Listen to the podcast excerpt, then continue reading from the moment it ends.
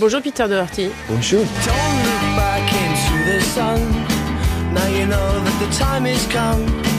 And they said it would never come for you. Oh, oh, oh, oh. Vous êtes un artiste à part, instinctif, fragile, insubmersible. Votre plume n'a pas son pareil. Elle est affûtée, poétique, précise. L'encre utilisée, c'est votre parcours de vie euh, et cette passion pour la littérature, les mots, le verbe. Vous possédez deux armes, hein, une machine à écrire et une guitare. En 97, vous avez fondé avec euh, Karl Barat le groupe de punk rock britannique The Libertines. Mais votre addiction aux drogues dures vous a séparé d'eux, puis vous vous êtes retrouvés, puis séparés, puis retrouvés. Au fil du temps, vous avez sombré dans une dépendance indéfectible, mais votre moitié, donc euh, la femme de votre vie et votre entourage vous ont convaincu de suivre une cure de désintoxication, ce que vous avez fait, ça s'est passé en Thaïlande. Le documentaire de votre compagne euh, Katia de Vidas, Stranger in My Own Skin, raconte ce parcours euh, du combattant que vous avez euh, traversé, mené. Je voudrais savoir euh, déjà comment vous avez vécu la diffusion vous-même quand vous avez découvert ce documentaire qui euh, retrace 10 ans de votre vie.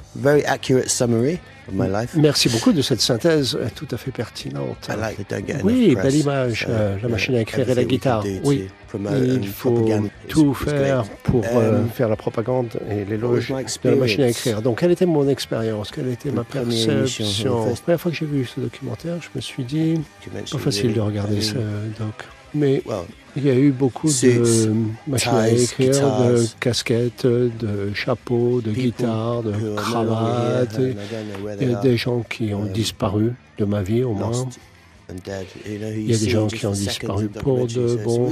On les voit pendant quelques instants fugaces dans le documentaire, donc c'est assez troublant ça. Mais en tout état de cause, c'est une sorte d'hallucination euh, onirique, des images qui vont et viennent. Et même si sur le plan personnel, il y a un élément de révélation ou de détresse, il y a toujours une voiture, une personne, un paysage, un quartier de Paris ou de Londres qui me prend comme ça. Et oui, je me souviens de ça. Donc c'est ces images, c'est un petit peu comme un trip. C'est assez difficile, hein, comme je disais. I Ce documentaire, c'était pas très plaisant pour moi. Je dis pas qu'il faut pas que les autres le- aient la même expérience que moi, hein, parce que je suis là pour promouvoir ce documentaire. Mais d'un point de vue personnel, c'était un petit peu trop, trop stimulant. Il y avait trop de stimulation pour moi. Vous avez conscience, euh, en tout cas à travers ce travail qui a été fait par votre femme, du chemin que vous avez parcouru. Est-ce que vous êtes fier de vous en être sorti Parce que ce film, ce documentaire, c'est d'abord un film qui est basé sur l'espoir, la possibilité de s'en sortir quand on s'accroche, quand on en veut, malgré toutes les difficultés. Il n'y a rien de plus dur que de sortir d'une addiction, notamment l'héroïne. Well, of course I am, but Fier, addiction's oui, a very complicated Mais thing. and L'addiction, c'est quelque chose de très compliqué. Et en public, c'est it's encore self-delusion. plus dur. Et en fait, on n'arrête pas de se tromper soi-même. he's Et quand on se trompe soi-même, la forme la plus Oh. aboutie de ça, c'est de ne pas savoir que l'on se trompe soi-même. or C'est comme l'automédication ou utiliser la drogue comme une sorte d'outil. Autrement dit, on ne se voit pas or comme en déclin. Non, on ne se voit pas as en train de gâcher sa vie. Non, c'est difficile de that- that could décrire ce que l'on ressent. Je ne veux pas encourager les gens at qui seraient enclins à tenter les drogues. Mais il y a de la souffrance, des déséquilibres, et ça devient uh, impossible pour proud les proches. Donc, fier, oui, c'est un accomplissement, une réussite. Je ne pensais pas être suffisamment fort pour m'en sortir. Donc, my euh, je me suis fait une transaction à moi-même. J'ai suivi une voie. En réalité, bon, il y a la dépendance mean, physique, c'est une chose, mais en réalité, je suis agréablement battle, surpris. Mais c'est une bataille sur le long cours. hein. It's nearly five years. Ça fait cinq ans, près de cinq ans. Ce qui ressort de ce documentaire, euh, en premier lieu, Peter, c'est ce petit garçon euh, blessé que vous avez été. Aujourd'hui, vous êtes réconcilié avec votre père, mais je voudrais qu'on en parle. C'est-à-dire que vous avez vécu dans une caserne militaire avec des barbelés, euh, vous vous tapiez du pied avec des cailloux. Enfin voilà, vous étiez enfermé en dehors des réalités. Vous n'aviez pas le droit de dire que votre père était militaire. C'est une souffrance finalement qui est un peu le point de départ hein, de cette envie d'en sortir de, de ce manque de réalité. Maybe, possibly. Oui, peut-être. For a certain number of years, 13, Pendant quelques années, peut-être jusqu'à I was- l'âge de think I was 13 fairly- ans, j'étais discipliné, obéissant. that Mais life, je, ne connaissais que cette vie. Hein. Probably suivais les militaires, la would vie have- militaire et ainsi de suite. I C'est vraisemblablement comme ça que j'aurais terminé, moi, en tant que militaire. Mais évidemment, j'ai porté mon attention dans d'autres domaines, la musique en particulier. Et j'étais pas mal obsédé par les livres, la poésie notamment. Bref, c'est difficile à dire. J'ai eu beaucoup de possibilités parce qu'on a beaucoup voyagé. Et puis à l'âge de 14 ans, bien que je me considère comme anglais, parce que je suis né en Angleterre, j'ai jamais vraiment vécu en Angleterre. Chypre, l'Allemagne, l'Irlande du Nord. Bon, c'est la Grande-Bretagne, certes, mais bon. Mais c'est pas l'Angleterre, le dernier bastion occidental de l'Empire britannique. Donc, euh, oui, pas mal bourlingué en fait. Mais en vieillissant, il a fallu que je me tourne vers moi-même parce que bah, il fallait que je prenne conscience du monde autour de moi et je pouvais pas y accéder. Je pouvais pas accéder à une vie normale. Mais c'est difficile à dire. Hein. Quand on a l'amour de la musique ou de la littérature, peu importe le lieu où on se trouve, la mer finira par vous trouver. Ce qui est fou d'ailleurs, c'est qu'effectivement, à chaque fois que ça ne va pas, on le voit dans le documentaire, vous vous rattachez à un livre. Il faut toujours que vous ayez un livre dans la main, que vous nourrissiez des vers des autres, des mots des autres. Et on comprend d'ailleurs très vite, vous dites, quand j'ai une machine à écrire, quand j'ai une guitare, c'est immédiat. Ça veut dire que c'est une évidence, ça, fait partie de vous, ça, euh, Peter, de créer, d'écrire des chansons, de raconter des histoires. Ça fait partie de tout le monde. Nous en sommes à un point euh, particulier de l'évolution de l'humanité. On partage des histoires, des récits, des blagues, des mensonges, de la musique, des poèmes. On a besoin de ça tous autant que nous sommes. Alors, pour moi, c'est plus obsessionnel que pour d'autres personnes. Mais en tout cas, je crois que c'est tout à fait banal. Vous avez parlé de, du fait que j'étais un petit peu isolé de la réalité. Mais c'est mon père, militaire, qui m'a fait connaître les livres. Donc même quelqu'un comme ça, avec un profil comme ça, qui consacre sa vie à la discipline militaire, et puis être au service de l'État, sacrifice total, hein. cette éthique du travail. Mais malgré ça, mon père aimait les récits, la musique. Ça fait partie de l'âme humaine, c'est un besoin qu'on a toutes et tous. Alors, la machine à écrire, c'est un petit peu différent. C'est comme une machine euh, magique, incroyable. L'ordinateur portable, le smartphone, tout ça, on ne s'entend pas très bien, eux et moi. Moi, je m'entends bien avec une machine à écrire. Bon, peut-être que c'est du fétichisme, je ne sais pas. Mais... Je voudrais qu'on parle de cette addiction parce que ce documentaire, ce qui montre aussi, c'est à quel point l'addiction, c'est ce que vous racontiez, était quelque chose de, de particulier. On ne comprend pas, on n'a pas le temps finalement de comprendre qu'on va devenir addict. Vous n'avez pas vu le coup venir, entre guillemets. C'est ça aussi qui raconte ce documentaire c'est que faut carrément pas du tout y toucher.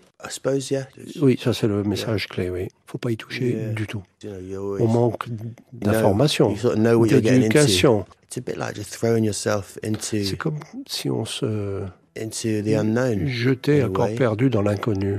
Alors ça en soi, c'est excitant. Mais mon obsession est née avant même que je ne connaisse l'héroïne.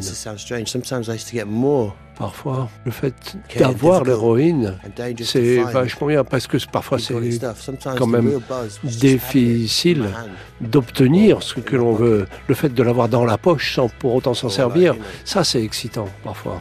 Vous savez, dans la poche ou alors dans l'ourlet euh, de mon pantalon, derrière la ceinture.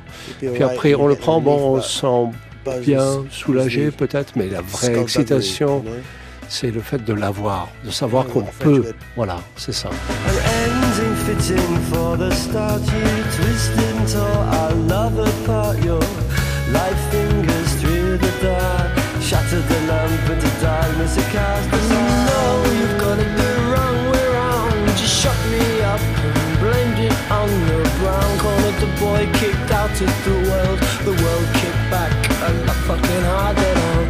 On découvre euh, aussi le, lien que vous avez qui est indéfectible malgré tout ce qui s'est passé avec Karl et The Libertines. Euh, vous êtes comme deux frères, deux unijambistes. C'est d'ailleurs le terme qui est utilisé euh, dans ce documentaire. On comprend que The Libertines a fait de vous l'homme que vous êtes devenu dans tout ce qui est création, envie d'en découdre, envie d'apporter cette poésie. Comment vous avez vécu cette notoriété finalement, Peter? Est-ce que c'est pas aussi l'un des moments où vous êtes pris les pieds dans le tapis, cette notoriété, le fait d'être porté au nu, vous le dites, la célébrité c'est compliqué. Quand on vous dit toute la journée que vous êtes un dieu, vous finissez par le croire. Yeah, but again, oui, we, ça, we la célébrité. Mais on avait signé un pacte, lui et moi, avec le secteur de la musique. Alors on était effectivement deux unijambistes, comme vous dites, deux types un peu cabossés, et on s'est dit que la célébrité et le fric, ça pourrait remplir tous les vides de notre euh, psyché, de notre âme, et puis nous apporter le bonheur éternel. Mais évidemment, ce n'est pas le cas. Mais c'est un petit peu comme la drogue, parce qu'en fait, on s'est jeté à corps perdu dans les Libertines, ce groupe qui allait être formidable. Et puis notre musique, on allait faire connaître au monde entier.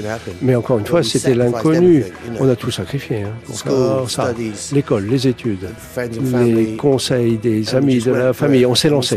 Et on a passé 3-4 ans.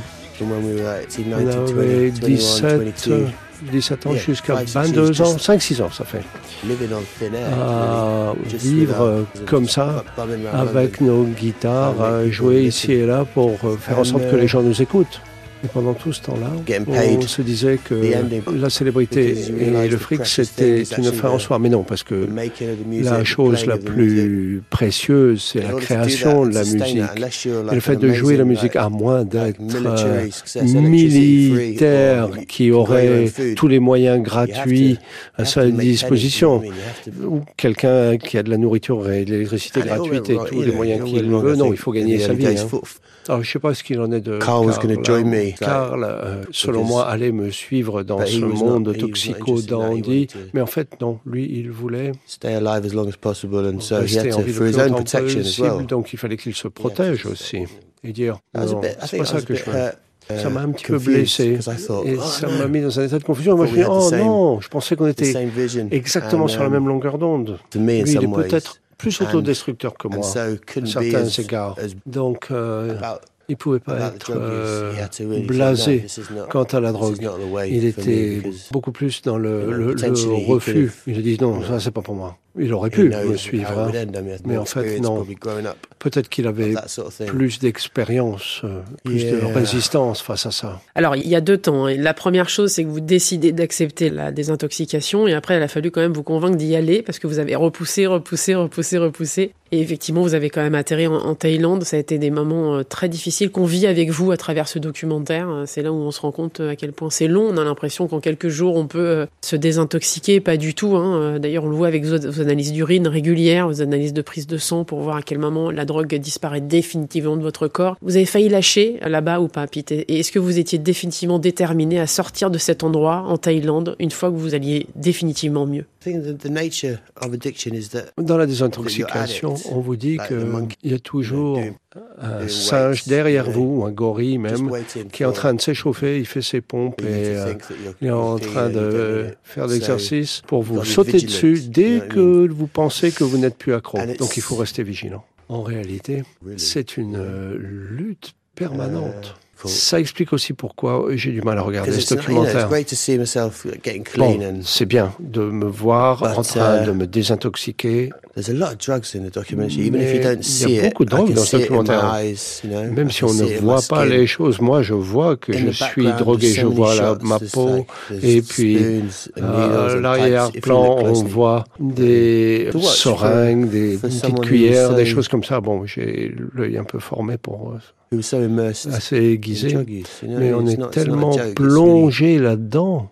Bah, voilà, oui, mes doigts, ma bouche qui salive et tout. Bon, voilà. Même aujourd'hui, hein, dans le taxi ce matin, par exemple. Mon regard est aiguisé. Je regarde au coin des rues. Je regarde les coins de rue pour regarder ce que les gens font, se passent les uns aux autres, ce qui va de la main à la main, de la poche à la poche. Il faut un moment hein, pour se désintoxiquer de ce comportement-là aussi. Vous dites euh, que vos rêves, en tout cas les rêves que vous procurez ces drogues devenaient souvent des cauchemars et qu'il ne faut pas tomber. C'est ça qu'il faut retenir. Il ne faut pas tomber. Il faut éviter de tomber. Il faut tout faire pour ne pas tomber. Yeah, well, sometimes I have trouble differentiating between oui, la différence entre rêve et cauchemar est ténue. Moi, je passe de l'un à l'autre. Hein. Quand j'étais gamin, j'avais des hallucinations. Quand j'avais la fièvre, J'avais des hallucinations, par exemple. C'était terrifiant, mais très intéressant. Je crois que j'ai pas perdu cet intérêt pour les hallucinations. Ce besoin de me retirer de moi-même et de vivre des parcours euh, incroyables en dehors du corps. Vous savez, ce genre d'expérience où on peut avoir le goût des couleurs et des chiffres, le goût, hein, j'ai bien dit le goût.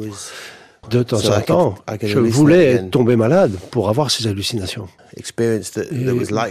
la seule chose similaire que j'ai connue, c'était la kétamine. Vous dites euh, tout au long de, de documentaire, je veux m'en sortir. Est-ce que vous, vous avez pris conscience à travers ce documentaire, Peter, parce que vous avez toujours eu un manque de confiance en vous? C'est aussi ce qu'on ressent à travers ce documentaire. Est-ce que vous avez conscience du talent que vous avez? Du fait que vous êtes différent des autres, que cette création que vous nous apportez, elle nous fait du bien avec tout ce public qui vous a adopté dès le départ. Est-ce que vous avez conscience de ce que vous avez déjà réussi à écrire comme chansons, qui sont devenues des tubes, des hymnes I think I connected oui, je crois que mes chansons ont pas mal parlé à, certaines personnes, oui. To the chain of all, like all the songs, Mais c'est une chaîne. Hein. Moi, je suis influencé pas mal de songwriters, d'artistes. Morisset et d'autres. Hein. Pour répondre à votre question, Elodie, je ne pense pas que je sois conscient de ce que je fais. C'est pour ça que je continue d'ailleurs. Hein. Parce que il, manque quelque chose. Peut-être euh, une histoire de statue. Il me faut une statue. Il faut que je me vois en statue pour ou un pont, un pont qui porte mon nom. Tiens, là, je me rendrai compte de la reconnaissance que certaines personnes ont envers moi. Peut-être que ça va prendre un siècle. Hein. Vous nous racontez euh, à travers ce documentaire et donc à, travers Katia aussi, hein, qui a été euh, vos yeux euh, tout au long de ce parcours et ces dix ans, le voyage intérieur que vous avez effectué, vous le dites, avec le conscient, l'inconscient, le subconscient. C'est très, par moments, on rentre dans le psyché. Vous terminez en disant que le talent, c'est l'homme. Ça veut dire quoi, Peter? Oh yeah, no, what I meant was as opposed to the drugs or the alcohol. On va mettre ça en opposition à la drogue ou l'alcool ou l'objet de l'addiction. Ça, ça vous forme votre vie, mais ça dissout tout ce qui est talent, ou alors ça distord le talent, ça l'emmène ailleurs. C'est évident là. Pour terminer, euh, je voudrais qu'on parle juste de la collaboration avec Frédéric Lowe, parce qu'on en voit un petit bout aussi dans, ce, documentaire, euh, The Fantasy Life of Poetry and Crime. C'est hmm. vraiment un album qui est incroyable, Peter. merci, c'est gentil, tellement Dans, dans, cet album. On sent que c'est un passage de votre vie, ça, qu'il s'est passé quelque chose avec euh, Frédéric Lowe. Yeah, well, I just actually I just got clean. En réalité, au moment de notre rencontre, j'étais clean depuis très très peu de temps. Et je n'avais qu'une main parce que j'avais des problèmes de tunnel carpien. Je ne pouvais pas jouer de la guitare. Quand je tapais la machine, c'était d'une seule main à cette époque. Mais en réalité, j'avais aucune envie de faire ça parce que j'étais dans un état de fatigue. Il y a eu la pandémie. Et moi, ça m'a aidé parce qu'on ne pouvait pas sortir, impossible d'aller chercher de la cam. Très bien. Il y avait les gendarmes à cheval en Normandie, là où j'étais. Et Fred a débarqué un jour avec sa guitare. Et puis on s'est dit, allez, on va faire euh, des chansons. Il m'a joué une euh, mélodie, et puis il a joué des morceaux qui étaient tout à fait en rapport avec euh, mon ressenti du moment. Et puis on a joué. Et puis on s'est dit, ah, ça c'est quoi? C'est quoi les paroles? Il n'y a pas de paroles. Il me dit, t'as qu'à les faire, toi. Ben, j'ai les ai faites. Et j'ai dit, t'as d'autres euh, chansons sans paroles? Oui, il en avait. Et on a fait un album. C'était tout simple, c'était naturel. Ça coulait de source. Grand plaisir. J'ai adoré. Grande fierté aussi. Et d'ailleurs, on a de nouvelles chansons à venir. La balade de Rosa Luxembourg, voilà une chanson qui va arriver. Donc, mélodique, une atmosphère bien particulière, un truc un peu à la Doherty, si vous voulez. Ce documentaire, il faut absolument le voir parce que c'est une source d'espoir pour toutes celles et ceux qui sont touchés, qui ont l'impression justement soit qu'ils ne vont pas s'en sortir, soit que personne ne considère effectivement ce qu'ils ont, bah, c'est une belle façon de plonger et pour les familles euh, des personnes qui sont concernées et pour les victimes elles-mêmes, parce que ce sont des victimes. C'est peut-être un moyen de vous en sortir euh, davantage. Stranger in My Own Skin, c'est signé euh, Katia, votre moitié, c'est diffusé donc sur Canal+. Et il y a également un livre qui est sorti, Un garçon charmant. Merci Elodie. Merci, Merci, beaucoup Peter Doherty. The best can oft go to fuckery, run down B&B's. can turn to luxury. I wish that is wasted, still can be granted. Hope that is doped still can be planted. I search and I search.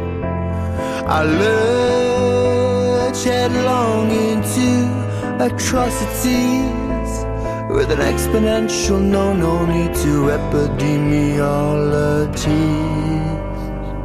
Little pink Enzo, little blue benzos, hip hop, bebop, all blues and punk rock, all heads that are shrunken still can be clever, ships that are sunken still can hold treasure.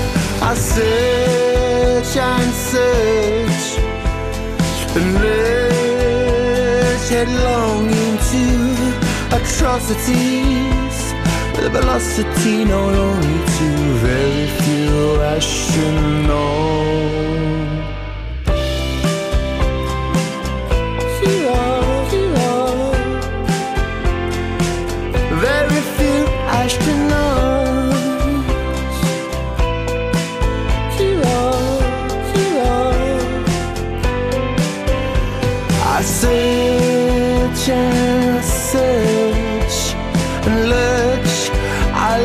Headlong into such atrocities with an exponential known way to epidemiology. Dashiell Hammond, Emile Lejar, Peter Lorre, and Humphrey Bogart, Jane Seabird, Daniel Dark. Panic in the streets and panic in Eagle Park. Oh, yes, I search and I search. And I lurch, I lurch headlong into atrocity with an exponential known only to very few epochs.